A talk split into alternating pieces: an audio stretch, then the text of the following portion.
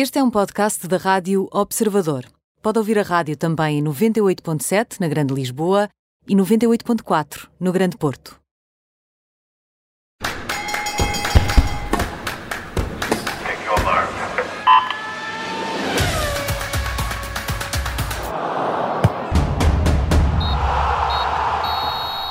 Seja então bem-vindo a este Nem Tudo o que vai à rede é bola, com Bruno Roseiro, Mariana Fernandes e comigo Aníbal Rebelo. Hoje vamos uh, falar de ciclismo na segunda parte, vamos estar à conversa com o vencedor da Volta a Portugal, Amaro Antunes, mas antes vamos uh, olhar uh, para, para outras notícias. Vamos começar aqui com os compromissos das seleções e também vamos olhar para o regresso do campeonato depois destes mesmos compromissos. Mariana, já estava com saudades deste programa e de darmos aqui estas estas notícias na antena do Observador. Foram boas as férias, mas agora é tempo de olharmos para o que se vai passando por, eh, pelo nosso futebol também. Voltámos de férias, voltámos com muito futebol, muito desporto uh, no geral. Uh, esta foi uma semana de seleção nacional, mas antes de também nós voltarmos de férias, a Primeira Liga também voltou de férias. Benfica, Porto e Sporting ganharam todos nas duas primeiras jornadas, mas já começaram a perder pontos com os Dragões, uh, empatarem na Madeira com o Marítimo e os Leões a também não irem além de uma igualdade em Famalicão, o que significa que o Benfica, nesta altura, é atualmente a única equipa com quatro vitórias em quatro jornadas e está, por isso, na liderança isolada da classificação. Estas quatro jornadas também já nos ajudaram aqui um bocadinho a perceber que o Estoril, uma das equipas que a par do Aroca uh, subiram da segunda liga, será um claro candidato à zona de acesso às competições europeias tem nesta altura 10 pontos, os mesmos que Sporting e Futebol Clube do Porto, sendo que uh, uma delas foi contra o Passos de Ferreira, a grande sensação da época passada. Em sentido contrário, também já conseguimos perceber que o Famalicão terá novamente um ano muito complicado, em que o grande objetivo será a manutenção, e que o Belenenses Sade de Petit, que terminou o campeonato anterior num confortável décimo lugar, terá de aproveitar a injeção de energia que conseguiu no fecho do mercado com vários reforços uh, para contornar um arranque difícil em que só conquista um ponto e está por isso também no último lugar uh, da classificação. Na seleção, uh, neste passado um bocadinho mais recente, Portugal voltou a não impressionar contra a Irlanda, num jogo em que tinha a derrota praticamente confirmada aos 89 minutos e só conseguiu vencer graças à boleia de dois golos de Cristiano Ronaldo uh, nos descontos, ambos de cabeça e ambos para recorde, mas sobre isso também falaremos já a seguir. E no particular contra o Qatar, já no fim de semana, Fernando Santos fez muitas alterações, proporcionou a primeira internacionalização de Otávio, que respondeu com um golo na vitória por 1-3, que também teve golos de André Silva e de Bruno Fernandes. Amanhã é novamente dia de qualificação para o Mundial 2022, com Portugal então a defrontar desta vez o Azerbaijão em Baku, a partir das 5 da tarde, hora portuguesa. E nós vamos acompanhar esse jogo em emissão especial a partir das 4 eh, e meia da tarde aqui na antena da Rádio Observador e, claro, ao minuto também em observador.pt. Bruno Rosário, Vamos a contas, vamos uh, olhar para o balanço do mercado. Tu que estiveste particularmente atento às últimas horas, deixa-me dizer, às últimas 20 horas ehm, do, do fecho do mercado ehm, aqui em Portugal, sempre com atualizações ao minuto e também com, com vindas aqui à antena da Rádio Observador, sempre a dar conta daquilo que estava a acontecer e das novidades. Uh, e, que, e foram algumas, mesmo assim. Previa-se aqui um, um mercado mais, uh, mais soft e afinal até trouxe aqui algumas histórias engraçadas. Sim, foram, não foram 20, foram 18, mas, é, é mas, mas pareceram 36, portanto não, vamos, dar, vamos dar mais ou menos ao mesmo. Um, sim, acabou por haver, no último dia, acabou por haver aqui duas uh, ou três grandes histórias. Uh, por um lado, a venda do Nuno Mendes, que depois já falaremos uh, um bocadinho mais à frente, mas acabou por ser uma surpresa dentro daquilo que se pensava que poderia ser o último dia de mercado um, aquele triângulo uh, em Espanha com o Saúl Nigas a ir para o Chelsea, o Griezmann a voltar para o Atlético Madrid uh, e o De Jong a passar do Sevilha para o Barcelona, sendo que o Barcelona, uh, com todo o respeito, acabou por fazer uma figura triste porque quase que andava a mendigar por um avançado não tendo dinheiro. Uh, e também já falaremos mais à frente que é uma coisa estranha, como é que alguém que não tem dinheiro quis uh, tentar uh, contratar Nuno Mendes. e depois a terceira história, que teve a ver com o Mbappé e com o facto de o Real ter sete contratos e uma equipa de quatro advogados de piqueta à espera para assinar à última hora com o Mbappé, oferecendo uh, 200 milhões de euros ao Paris Saint-Germain, mas o emir do Qatar, uh, no seu palácio e na sua poltrona, uh, disse sempre que não e o Mbappé vai ficar pelo menos mais uma época no Paris Saint-Germain, provavelmente será a última se ele continuar sem renovar. Um, em, em traços gerais, diria que este mercado Uh, primeiro, é um mercado único uh, ninguém dava muito por ele, mas é um mercado único porque é um mercado onde Ronaldo e Messi se transferem uh, de clubes, o Messi para o Paris Saint-Germain e o Ronaldo uh, de volta para o Manchester United. É um mercado que continua a mostrar uh, o poderio dos clubes ingleses que, por um lado, tiveram United e Arsenal a gastarem muito e a receberem praticamente nada. tiveram outros clubes como o, o Chelsea, por exemplo, que gastou ainda algum dinheiro com a contratação do Lukaku, mas que conseguiu também uh, atenuar isso com, com vendas quase no, no mesmo valor e que mostrou uh, o porquê da Superliga Europeia, sobretudo em casos como o Barcelona e a Juventus, uh, que claramente tão, têm, atravessam dificuldades financeiras que ficaram claramente patenteadas neste mercado. uma última nota só para dizer, este é o mercado para mim da viragem, por um lado, é o mercado da viragem porque cada vez existem mais jogadores a saírem a custo zero. Uh, tivemos o Paris Saint-Germain contratado Donnarumma, uh, Wijnaldum, Sérgio Ramos, Messi, o Barcelona a ir buscar o Depay, uh, o Cunaguero, o Eric Garcia, portanto, uh, muitos jogadores uh, bons e de qualidade de, de nível mundial a serem transferidos a custo zero. Por outro lado, este é um mercado que vai abrir aquilo que para mim será uma tendência nos próximos anos e que tem a ver com os empréstimos com a opção de compra. Nuno Mendes é o exemplo paradigmático disso mesmo, porque o negócio acaba por ter um valor anormal em termos de taxa de empréstimo, que são 7 milhões de euros, mas parece-me que é uma tendência que chegou para ficar. E agora seguimos com o As, o Joker e a carta fora. Avançamos, uh, Bruno Rosário, com uh, o As para, para Ronaldo, uh, não só porque pela, pela, fantástica saída, uh, o regresso ao, ao, futebol inglês, mas pela, pela prestação extraordinária uh, na seleção nacional uh, no último jogo em que participou. Sim, é aquela carta que não muda. Esta, esta é a carta que podemos estar em 2020, 2021, o, o que seja, é uma carta que não muda. Uh, continua a bater recordes, continua à procura de mais recordes para bater. E foi Mas ainda, há, também ainda há mais recordes para bater? Ele, ele, eu tenho a certeza que ele vai à procura, porque foi isso que ele disse na flash interview logo a seguir ao jogo da RTP, ou da Sport TV, salvo erro, que foi uh, quais são os próximos recordes que eu tenho para bater, mas ele vai encontrar, ele vai encontrar e vai, vai conseguir bater. Porquê? Porque ele, uh, para ser assim, uh, ele tem de viver de recordes. É, é, esse espírito competitivo que, que o levou onde ele está hoje. Um, muito provavelmente também vai conduzir Portugal a uma 12 segunda fase final consecutiva entre europeus e mundiais, porque esta vitória acabou por ser importante porque continua a colocar a, a bola do nosso lado, sobretudo naquela recepção à Sérvia, que vai acabar a fase de qualificação. Os dois golos que marcou a República de Irlanda nos últimos minutos permitiram que se isolasse como o melhor marcador de sempre das seleções. Uh, ao tirar a camisola e ao ver o amarelo, vai falhar agora este jogo com o Azerbaijão, mas já está focado no próximo desafio que se chama Manchester United uh, e uh, dois números muito diretos para se perceber o impacto que isto está a ter. Por um lado, desde que as camisolas começaram a ser vendidas e no primeiro dia foram logo vendidas 300 a 400 mil camisolas, o que dá uma receita que ultrapassa os 35 milhões de euros, apesar de apenas 4 ou 5 irem para o Manchester United, o resto vai para a marca desportiva que patrocina o clube e, portanto, isto são os contratos que existem. Por outro lado, já existem bilhetes a serem vendidos a mais de 2.900 euros para a possível estreia no próximo sábado com o Newcastle. Portanto, são números que uh, fazem com que nem seja preciso dizer mais sobre estes registros Ronaldo. Bom, e do, do relevado seguimos para as pistas. Mariana, vamos falar uh, aqui de, de um, uma espécie de holandês voador, Max Verstappen, que hum, tem vindo a, a, surpreender, ou nem por isso, uh, esta temporada na Fórmula 1 uh, e, e, e mantém-se e conseguiu com, com uma vitória este fim de semana a liderança, regressar outra vez à liderança de, do Mundial de Pilotos.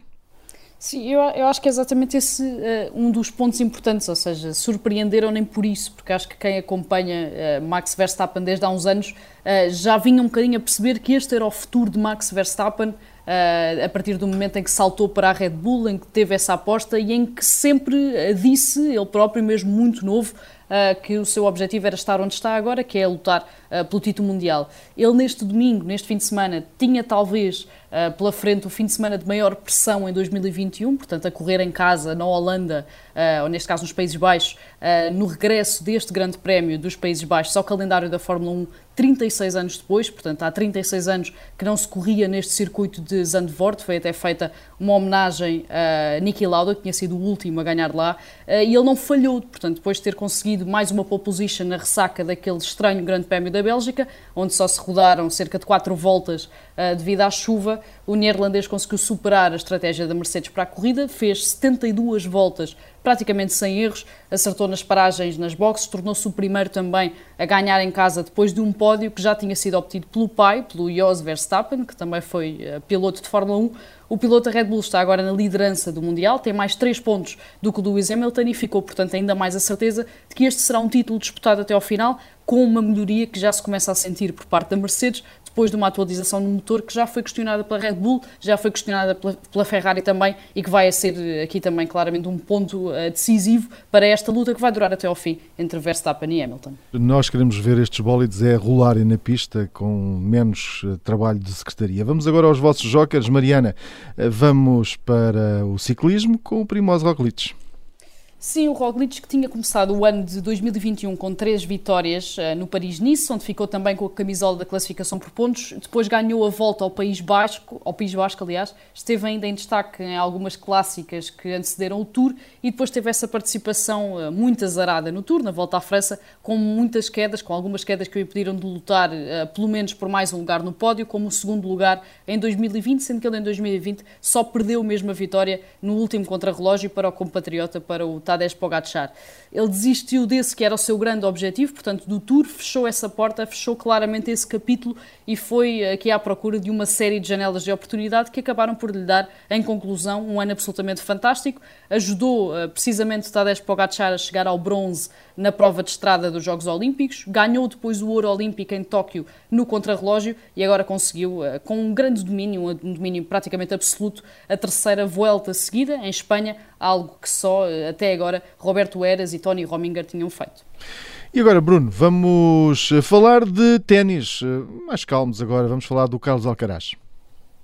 Sim, mais calmos, até porque eh, qualquer, qualquer corredor que faça um contrarrelógio na, naquele clima do Japão merece uma medalha de ouro, portanto, não, por aí eh, estamos eh, conversados. Uh, vir agora para, para o US Open, uh, que também pelas horas e por aquilo que tem acontecido uh, e por não haver Federer e Nadal, não está se calhar a ser assim tão bem acompanhado, mas a Espanha encontrou vida pós-Nadal. Carlos Alcaraz tem 18 anos, ele já tinha feito história com as primeiras vitórias que teve na, na, nesta edição, sobretudo uh, a começar com o Cameron Norrie, que é um nome que nós conhecemos porque eliminou o João Sousa no Estoril Open e depois foi à final onde perdeu com o Vinhales e por eliminar sobretudo o Stefano Tsitsipas. Um, ehm, ele agora conseguiu a qualificação para os quartos de final depois de afastar o, o Peter Gojowski um, ehm, da, da Alemanha, voltou a ganhar em 5 sets, e aos 18 anos já tem uma série de recordes. Foi o jogador mais novo de sempre na Era Open a chegar aos quartos de final do US Open e bateu o recorde do André Agassi por uma semana. Uh, foi também o jogador mais novo a chegar aos quartos de final de um grande slam depois do Michael Cheng em 1990, que na altura já estava a defender o seu título em, em Roland Garros, e foi também o mais novo desde o Michael Cheng a ganhar dois jogos consecutivos a 5 sets. Já garantiu pelo menos a ascensão ao top 40 do ranking mundial. Se chegar às meias finais, vai ao top 30 e, sobretudo, fica aqui uma mensagem de que há vida pós-Nadal. E isso é aquilo que se nota mais na imprensa espanhola a vibrar com este triunfo do Alcaraz. E agora vamos às vossas cartas fora. Mariana, começamos com a Conmebol. Este novo episódio, eh, já faltava, né? Uma guerra entre o Brasil e a Argentina. Está instalado ou não? Eu acho que mais do que uma guerra entre o Brasil e a Argentina, acaba por ser aqui uma guerra precisamente contra a Comebol e por isso é que é também a nossa carta fora. Isto porque voltou a ser uma espécie de protagonista cativo que não quer responsabilidades de nada, eh, ainda que as tenha tido aqui nesta caricata novela que aconteceu precisamente nesse clássico entre Brasil e Argentina, interrompido logo aos 5 minutos pelas autoridades sanitárias brasileiras. Já era conhecido este problema que envolvia os quatro jogadores argentinos uh, que jogam no Reino Unido, neste caso a Premier League, League já se tinha percebido que as autoridades não iriam permitir que saltassem a quarentena, porque o Reino Unido é um dos países que está na lista vermelha do Brasil, mas, e aqui de acordo com os argentinos, existia a garantia de que o problema estava superado, uh, tendo em conta as bolhas competitivas que as seleções vão criando quando chegam às eliminatórias, ou seja, uh, existia aqui uma espécie de abertura de uma exceção, porque estes jogadores, sim, vinham de um país de risco, mas estavam incluídos nestas bolhas que são criadas pelas seleções. Ora, tudo isto, esta exceção, foi feita de forma uh, unilateral, portanto, uh, nada foi comunicado à Anvisa, à Agência Sanitária do Brasil, o que motivou este rocambolesco episódio, que era evitável a partir do momento em que os jogadores pudessem ficar retidos quando saíssem do hotel e que levou também a Conmebol a limpar as mãos. Portanto, o jogo foi suspenso por decisão do árbitro. A decisão agora entre uh, voltar a repetir, entre repetir o jogo ou arranjar agora um vencedor pertence à FIFA e por isso a culpa de preferência vai cair nas autoridades ou vai cair nas mãos de ninguém. Vamos esperar ver o que é que vai resultar daqui. Agora eh, vamos, eh, Bruno, falar aqui, voltamos à volta com o Miguel Angel López, que é a tua carta fora. Sim, porque não, ou seja, a volta à Espanha, assim como o europeu de voleibol, é aquilo que, que tenho seguido com mais atenção e acho que aquilo que aconteceu no sábado é, é completamente surreal. Uh, o Miguel Ángel López, que até é conhecido como o super-homem, que tinha ganho a principal etapa rainha de, de, montanha desta volta, que lhe tinha permitido chegar ao terceiro lugar, uh, quando está a subir na penúltima etapa, quando começa a ver a estratégia da Movistar, que vai deixando cair alguns companheiros, e começa a ver que a Bahrein está a levar o Jack Haig a, uma posição que seria a sua em termos de classificação geral, por isso simplesmente encostou a bicicleta, encostou, uh, assentou-se ali na berma da estrada e não quis continuar. Claro está que depois uh, arrependeu-se da situação, já veio dizer que este, uh, os, os, corredores uh, são humanos, não são máquinas, mas ainda assim isto é uma, uh, uma situação completamente surreal, muito provavelmente vai ser castigado pela Movistar e sobretudo fica como uma imagem de um vilão, de alguém que deveria ser sobretudo o super-homem e foi pena isto ter acontecido, sobretudo até pela, por ser na penúltima etapa da volta. E seguimos agora rapidamente para o túnel.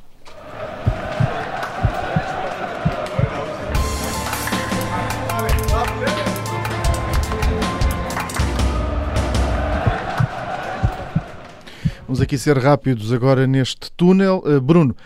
começamos com o Nuno Mendes, uh, uma das grandes figuras uh, deste, deste mercado de transferências. Sim, para explicar aqui a, a, novela Nuno Mendes eh, em pouco mais de um minuto, portanto, explicar que o Sporting, quando renova contrato novamente com o Nuno Mendes, seis meses depois do primeiro contrato profissional, em dezembro de 2020, era porque já estava a receber sondagens de, de praticamente todos os clubes europeus, não em termos concretos com propostas, mas perceber como é que era o Nuno Mendes fora de campo, como é que se integrava no grupo, etc. Que no início deste mercado, o máximo de proposta que poderia haver não, não chegava sequer aos 40 milhões, portanto, o Sporting, uh,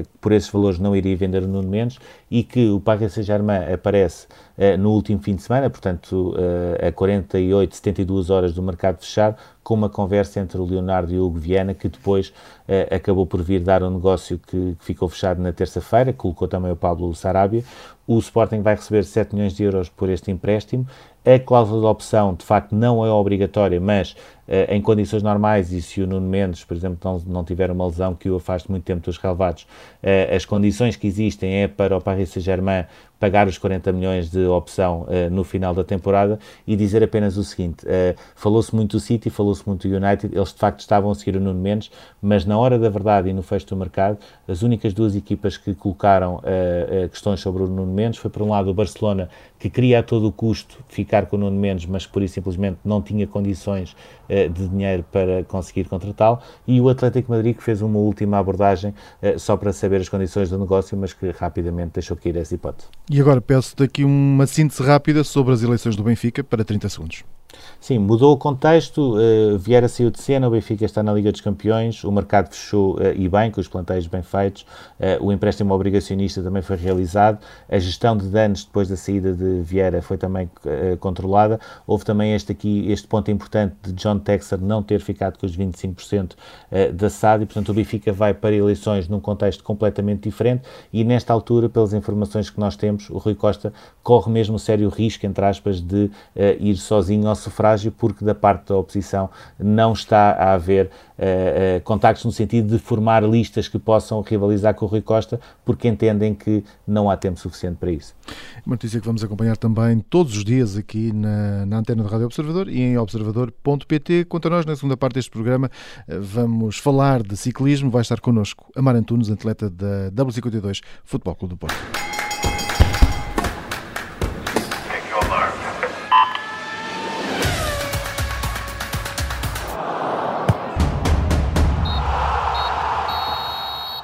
Seja então bem-vindo a esta segunda parte do Nem Tudo o que vem à Rede é Bola. Junta-se a esta emissão Amar Antunes. Antes de mais, uh, boa tarde, Amar Antunes.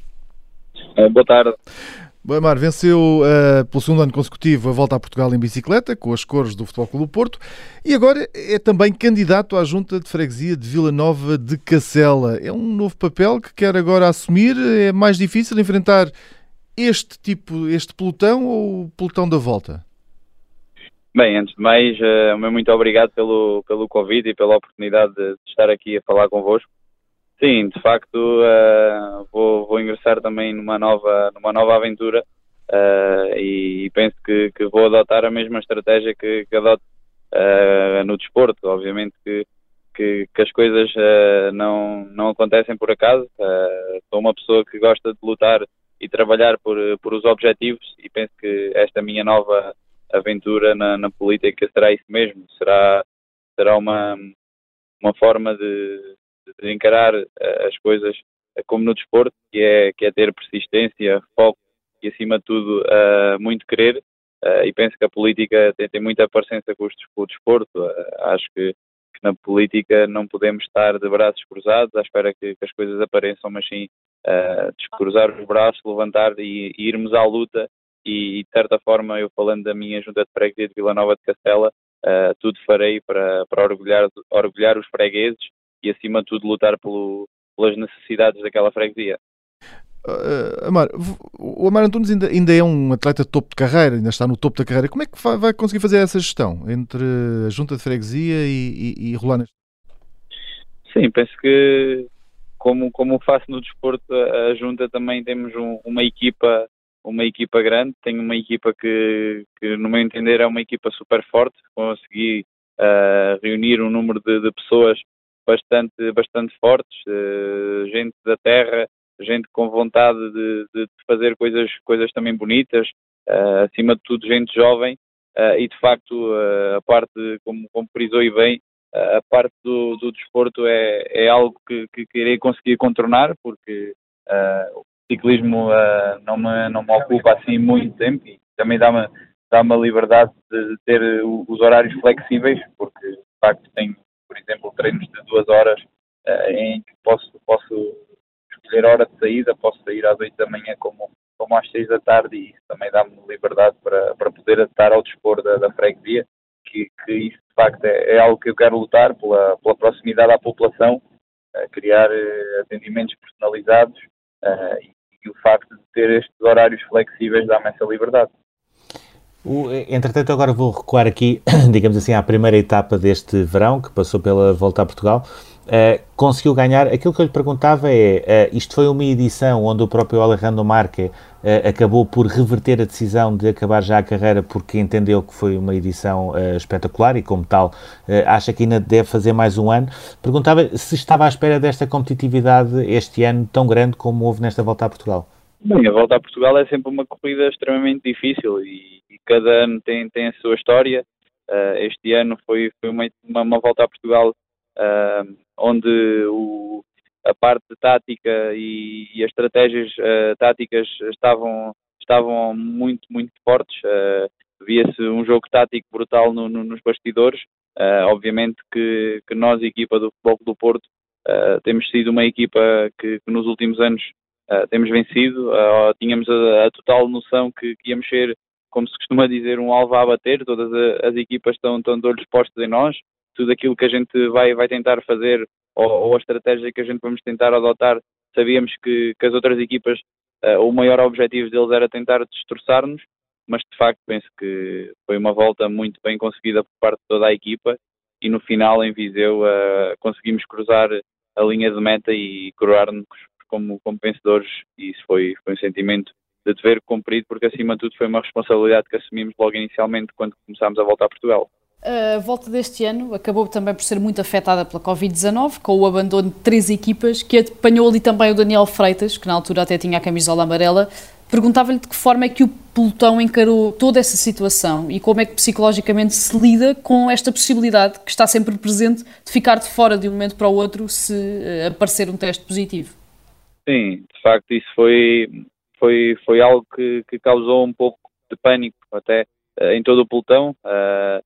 foi, como disse várias vezes, eh, esta volta foi muito dura a nível psicológico e parte dessa dureza foi, foi a incerteza de que a qualquer momento poderíamos ter que sair, porque nós estávamos a ver que as outras equipas, e neste caso houve três equipas que tiveram que, que sair da volta, e nós nas nossas cabeças pensávamos, se, se a eles está-lhe já a acontecer, a nós também pode acontecer. Ou seja, estávamos a ter de muito cuidado, mesmo nos hotéis, tentávamos estar sempre isolados. No próprio pelotão tentávamos falar o menos, com, o menos possível com, com os adversários, uh, também para, para precaver isso, uh, e de facto foi, foi uma tensão acrescida que, que se viveu, uh, mas que, que, lá está, é uma realidade que infelizmente todos estamos a atravessar, todos temos que digerir e saber li, lidar com isto, mas de facto é, é uma desilusão e, e, não queria de facto estar na, estar na pele, por exemplo, como frisou, do, do Daniel Freitas e da sua equipa, uh, estar de amarelo, ter a oportunidade de, de, poder vestir de amarelo e ter, e ter que sair, acho que é uma desilusão, é, é muito mal, porque a volta a Portugal acaba por ser aquela corrida em que, em que todos os atletas uh, querem, querem estar bem, trabalham um ano para, para estar bem e de facto foi, foi muito mal. O, esta, esta foi também uma, uma edição onde uh, parecia que as chegadas eram, eram mais tensas, ou seja, aquela luta entre a W52 e o Futebol do Porto e a FAPEL uh, gerava mais tensão, porque existe a W52 Futebol do Porto tem sido sempre a equipa a dominar, mas cada vez mais as equipas adversárias uh, querem chegar a esse domínio e querem fazer frente a esse domínio, e houve também aquela etapa da torre onde a confusão foi também na própria equipa da W52 Futebol do Porto. Perguntava-lhe uh, nesta altura, que há cada vez mais eh, pessoas a seguir ciclismo, qual é também a importância em termos estratégicos de uma equipa para cada etapa, ou seja, a, a, estratégia que tem para cada etapa, e também a importância das próprias comunicações de rádio, que pelo que eu percebi foi aquilo que falhou também nessa etapa da Torre. Sim, o ciclismo é um desporto que, que, que, tem, tem muita tática, tem muito jogo de equipa e, e penso que, que o sucesso também é isso, é termos uma equipa forte e eu posso dizê-lo que esta, estas vitórias na volta a Portugal são isso mesmo, são, são fruto de ter por trás de mim uma equipa super forte, uma equipa unida uh, e, e, de facto uh, quando muitas das vezes temos este, estes erros, uh, neste, neste caso na Serra da Estrela, como frisámos já várias vezes, as comunicações estavam, a ter muitas interferências pela zona que estávamos a, a passar, o, que, o que originou na parte dos atletas um, uma, uma, incerteza, porque ao fim e ao cabo chegámos a um ponto que estávamos nós próprios na bicicleta, uh, íamos um pouco indecisos porque não estávamos a perceber o que é que estava a vir do carro, porque obviamente que no carro uh, consegue-se ter uma percepção diferente daquela que nós temos na estrada, porque na estrada, como, como às vezes eu digo, estamos ali a, a, com as pulsações ao, ao máximo e, e, por vezes não conseguimos pensar tão, tão bem quando, quando estamos mais calmos. Uh, e de facto essa, essa, essa, essa incerteza e essa falha de, de, de rede acabou por, por, originar aquele, aquela confusão ao fim e ao cabo, e, mas de facto foi, foi algo que conseguimos ultrapassar logo no dia seguinte e, e penso que foi um motivo de, de satisfação para todos porque de facto somos uma equipa bastante unida e soubemos nas maiores adversidades dar a volta à situação e, e conseguir levar esta vitória. O Amaro eh, igualou o registro de vários ciclistas com esta segunda vitória uh, na volta. Perguntava-lhe, ainda muito aqui a quente, muito pouco tempo depois, uh, se o objetivo para o ano é chegar desde já a esta terceira vitória e colocar-se ao lado de nomes como Joaquim Agostinho ou Alves Barbosa. Sim, obviamente que, que, que, agora neste momento acabo por estar numa, numa situação privilegiada, uh, como é natural, Uh, obviamente que, que estaria a, a, não ser correto se, se dissesse que, que, não pense nisso, uh, porque penso que nós atletas acabamos por ter uh, aquela mentalidade de, de, querer sempre mais e, e, eu sou um atleta que gosto de viver com, com desafios altos, obviamente que sei e tenho a noção que, que, as dificuldades ano para ano aumentam, acabo por ser uma pessoa cada vez mais referenciada e, e, marcada, mas penso que, que isso também dá-me dá maior vontade de trabalhar, de lutar, porque de facto poder deixar o meu nome na, na história por estes motivos é, é, sem dúvida algo que, que me enche de, de, orgulho, mas acima de tudo uma motivação extra para, para encarar o futuro. É, esta volta a Portugal coincide também com um período onde, onde talvez, eh, mais do que nunca, nos, olhando agora para os últimos anos, uh, o, o, ciclismo é uma, uma modalidade uh, acompanhada pelos portugueses. Aliás, a, a, penúltima etapa da, da, da, volta à Espanha, se calhar tinha mais bandeiras portuguesas uh, entre os adeptos que estavam na, na, subida da montanha do que propriamente até bandeiras espanholas. aquilo que eu lhe perguntava era se o sucesso que os nossos corredores portugueses estão a ter lá fora, sobretudo o João Almeida, mas também o, o Nelson, uh, o Rui Oliveira, o, o, o Rui Costa, etc., uh, se, uh, se, contribuiu também para esse crescimento cá em Portugal do número de adeptos, ou se é também fruto de uma nova geração com nomes como o Pogacar, o Rolich, o Bernal, etc., que estão a aumentar esse interesse entre as pessoas. Sim, de facto, uh, concordo plenamente com isso. Uh, o ciclismo, uh, neste momento, está a ser um desporto cada vez mais visto e eu, este ano, tenho, tenho essa experiência. De facto, tenho sido muito mais requisitado, mesmo a nível de, de público no exterior. eu recordo-me quando cheguei ao Algarve, mesmo o, todas as pessoas, desde aquele tipo de pessoas que estavam de férias, turismo, todas as pessoas me davam uma palavra de apreço, pediam-me para tirar uma fotografia, ou seja, nota-se que, que, o ciclismo está, por, por, por, muita gente, está a ser um desporto cada vez mais a ser acarinhado e abraçado por, por todos os portugueses, mas, mas claro, obviamente, e, e tendo essa noção, os feitos que todos os ciclistas que estão no estrangeiro e mesmo os que estão cá em Portugal contribuem sem dúvida para isso. Penso que o ano em que o João Almeida faz, faz aquele brilhante giro de Itália, foi também o ano onde, onde começámos a ver cada vez mais uh, pessoas, uh, vemos o facto de várias empresas cada vez mais quererem apostar no ciclismo e isso mostra que, que é uma modalidade que está, está em crescimento uh, e penso que, que acima de tudo é um, um desporto do povo, onde o contacto público-atleta é, é o que marca esta, esta modalidade Uh, e, e, de facto sim uh, acabo por, por, por, concordar plenamente uh, que, que, o desporto e que o ciclismo está, está em crescimento. O Amar teve uma, uma, vitória importante para a sua carreira no Alto do Malhão, em 2017, que a CCC na altura até admitiu ter sido importante para a sua contratação no final da época, numa edição que foi ganha pelo Primoz Roglic, já na altura, ele que acabou agora de ganhar a Vuelta pelo terceiro ano consecutivo.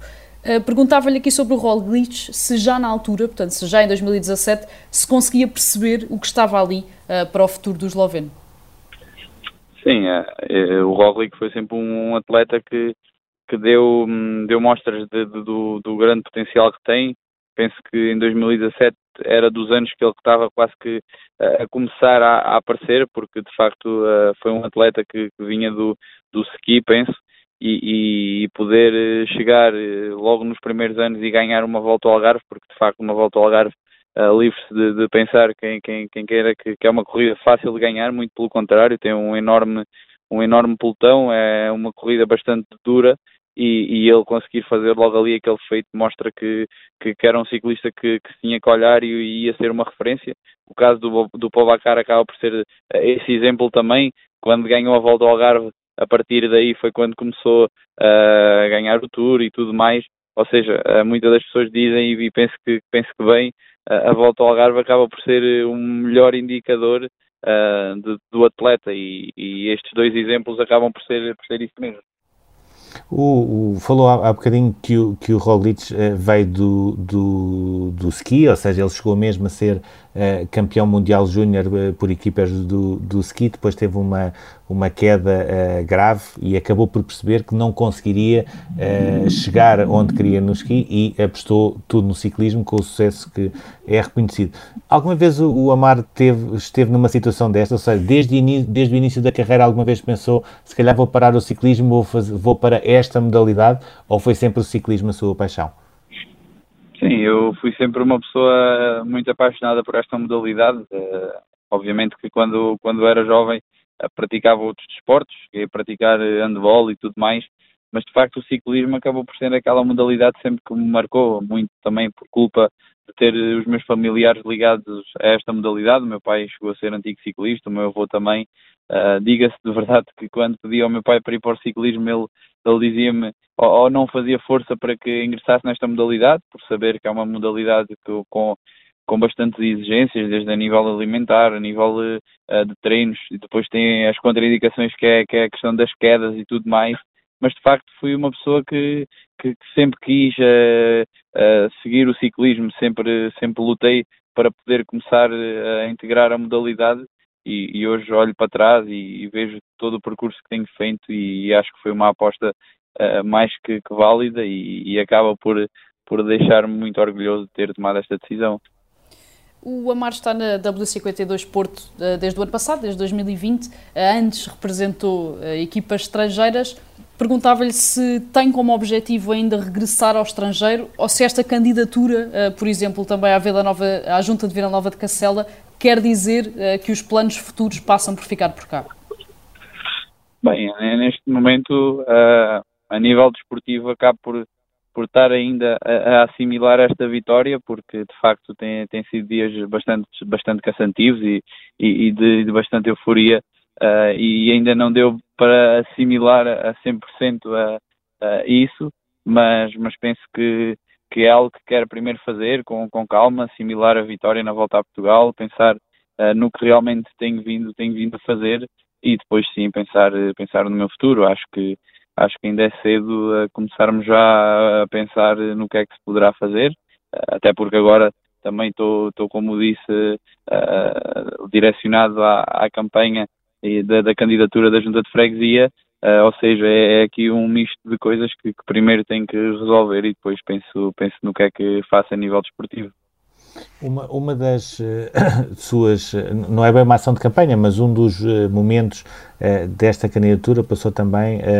pela sua visita a áreas que tinham sido atingidas por incêndios, nomeadamente em Castro Marim e em Vila Real de, de Santo António. Pergunto-lhe se, essa é uma das suas preocupações, ou seja, a parte da prevenção dos incêndios e se, e, por exemplo, quem, quem vai passando de férias lá no Algarve, ou aconteceu-me isso, por exemplo, também há duas semanas, de perceber que existem alguns incêndios isolados, sejam pequenos, sejam maiores, vão sempre aparecendo. Pergunto-lhe se essa é uma das suas eh, preocupações e pergunto-lhe também se o facto de conhecer uh, Portugal de les a les uh, e conhecer sobretudo bem o Algarve é também uma mais-valia nesta sua candidatura. Sim, penso que o facto de, de passar por, por, por, quase todos os pontos de Portugal uh, acaba por ser uma mais-valia, porque acabamos por, de cada, de cada ponto, tirar a, a sua coisa positiva e depois acabo por poder, de certa forma, pô-la em prática na minha freguesia. Uh, e, e, é também esse, esse o meu objetivo. É, foi também com esse intuito que, que, me, que me quis ou que aceitei este, este desafio, porque de facto acabo por ter um conhecimento já de há longos anos, passar em montes de sítios, uh, uh, viajar bastante, bastantes vezes, acaba por dar-me esse, esse, suporte e, e, penso que é uma mais-valia para a freguesia. E, e, relativamente a esse tema, obviamente que é um tema que me preocupa sempre. o Algarve é um, é um local onde, onde como é natural, temos uh, um calor extremo e, também obriga a um maior cuidado, a uma maior atenção na limpeza de, de, toda, de toda a área uh, de, de, agrícola e, e, tudo mais, mas de facto foi, foi já algo que, que, que nos deparámos, foi já algo que, que eu até com, com o engenheiro Luís Gomes Uh, que é também o atual candidato uh, à Câmara Municipal, uh, falámos e, e, e, estamos em, em, em procedimento de, de, tentar arranjar uma estratégia para que, que possamos evitar isso, porque acho que, que é fundamental uh, para, tanto para o nosso país como para o, para o meu conselho e minha freguesia poder ter uma prevenção nesse, nesse tema. Antunes, obrigado. Termina por agora este Nem Tudo o que vai à rede é bola. Daqui a pouco em observador.pt já pode ver este programa em podcast. Até já.